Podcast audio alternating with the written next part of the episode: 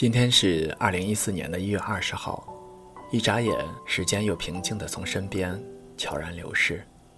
回望以前发生的很多故事，突然发现自己还依然固执地行走在这个城市的角落里。很久很久以前，我们还会像个孩子一样，仰望天空，仰望不知所措的梦想。可生活的脚步里，总会散落着很多不为人知的秘密，有些失落。有些酸楚，有些难以言表的忧伤，这，就是生活。有人高兴，就有人落寞；有人默然相爱，就有人寂静欢喜；有人在梦想的道路上扬帆起航，就有人在现实的残酷里摸爬滚打的遍体鳞伤。